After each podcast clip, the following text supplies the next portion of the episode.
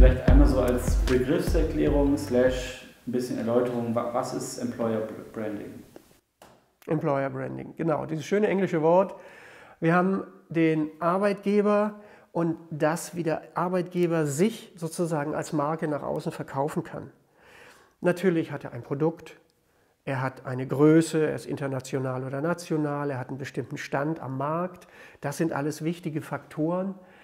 Aber ähm, wenn ich als Mitarbeiter in einer Firma arbeiten soll, dann ist das Entscheidende, wenn ich morgens durch die Tür gehe, wie geht mein Kollege mit mir um? Und eine Stunde später, wenn die Führungskraft auftaucht, wie geht der mit mir um? Da kann das Produkt noch so toll sein, da können alle Menschen auf der Welt das Produkt toll finden. Wenn das nicht stimmt, habe ich davon gar nichts, dass das Produkt nach außen toll gefunden wird, weil ich möchte mich ja täglich gut fühlen. Weil nur wenn ich mich gut fühle, habe ich Lust, meine ganze Arbeitskraft da reinzugeben. Und deswegen ist Employer Branding ähm, ein, eine Investition in die Zukunft. Ich muss und möchte als Firma äh, nicht nur ein gutes Image nach außen tragen, was man ja mit Werbekampagnen machen kann. Ja, wir denken an die großen Ölfirmen, wo der Tanker irgendwie untergeht, dann haben wir ein neues Logo und einen neuen Namen und dann haben wir wieder ein ganz tolles Image, das kriegt man hin. Aber wenn ein Mitarbeiter in die Firma kommt, dann ist eine Fassade nicht mehr aufrechtzuerhalten. Das heißt, Employer Branding kann nur echt sein, dass das, was nach außen getragen wird und das, was innen gelebt wird, identisch ist. Sonst habe ich nämlich auch gleich ein komisches Gefühl. Da denke ich, naja, wenn das schon nicht stimmt, was stimmt denn nachher alles doch nicht? Ne? Wo ich das jetzt noch nicht sehe, das sehe ich vielleicht erst in einem anderthalb Jahren, da wird man gleich misstrauisch. Sondern man möchte eine Authentizität haben. Hey, hier wird mit mir ehrlich umgegangen und hier weiß ich, was gespielt wird und die äh, sind so, wie sie sich darstellen. Und dann äh, bin ich als Mitarbeiter auch bereit, entsprechend irgendwie mich einzugeben. Und ich höre es immer wieder von den äh, Seminaren, in denen ich irgendwie dann 16 Mitarbeiter noch 16 Firmen habe. Ich bin bereit, Überstunden zu machen, wenn das Klima stimmt und wenn ich weiß, das ist hier ein gutes Geben und Nehmen. Wenn es aber ein Auslutschen ist, dann sage ich mir, einmal mache ich das vielleicht, beim nächsten Mal denke ich so, äh, warum soll ich das eigentlich tun? Will ich nicht. Und ich kann ja auch nicht gezwungen werden. Also bin ich nicht mehr bereit, in das Projekt zu investieren. Und das hat auch wieder Folgekosten, die ziemlich riesig sind, aber niemand erhebt.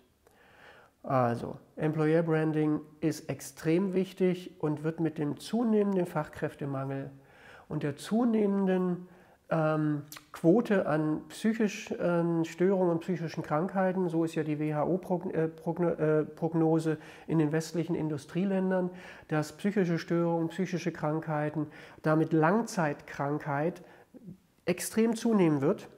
Ja? Ähm, das bedeutet, wir haben keine Fachkräfte, es brechen uns Leute weg, die hier eingearbeitet sind und drin sind und wir haben natürlich jetzt immer mehr, die in Rente gehen ja, die ganzen äh, äh, Babyboomer-Generation geht Stück für Stück in Rente. Das heißt, es geht ein relativ hoher Anteil von Leuten plötzlich in einem Jahrgang dann in Rente. Das heißt, es gibt ein extremes Mitarbeiterproblem. Und damit muss man jeden Mitarbeiter, den man hat, pflegen, hegen und gut gießen. Ja? Natürlich mit immer seine Leistung, das ist völlig korrekt, aber man muss ihnen auch entsprechend die Bedingungen schaffen.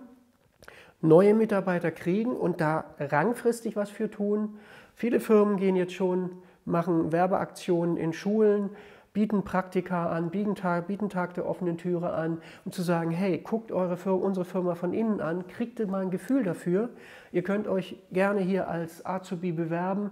Wir wollen auch Leute übernehmen. Ist ein doppelter Vorteil von uns. Wenn wir Azubis ausbilden, wissen wir, wir haben sie so ausgebildet, wie wir es fachlich anspruchsvoll wollen und die passen dann schon so zu uns. Dann übernehmen wir sie doppelt gerne.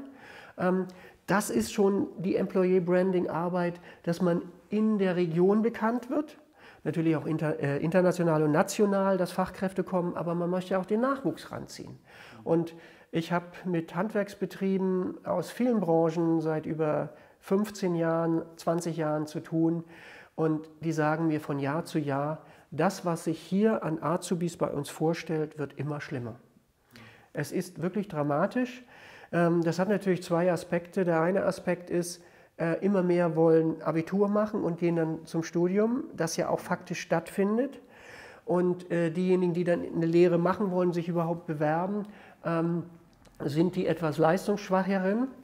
Ähm, aber dann haben wir noch die Zustände, dass in den Schulen irgendwie äh, zu große Klassen sind, die Lehrer oft überlastet sind und die Schulen zu wenig Personal haben. Das heißt, wir haben hier eine doppelte Schiene von schlecht ausgebildeten Personen, die noch nicht mal die Basics beherrschen und die bestellen sich dann vor. Und ja, wie soll ich denn den Nachwuchs äh, ähm, finden, wenn ich dann nicht die Besten kriege oder mindestens die Zweit- und Drittbesten, ähm, sondern wenn ich irgendwie mich nicht drum kümmere oder gar nicht bekannt bin, dass Leute sich überhaupt bei mir bewerben. Also dort fängt Employee Branding an und äh, das zentrale äh, Instrument ist betriebliches Gesundheitsmanagement rechtzeitig einführen und wirklich leben. Das ist das A und O, um auf dem Markt nicht nur ein gutes Aussehen zu haben, sondern auch eine gute Wirkung, die echt ist.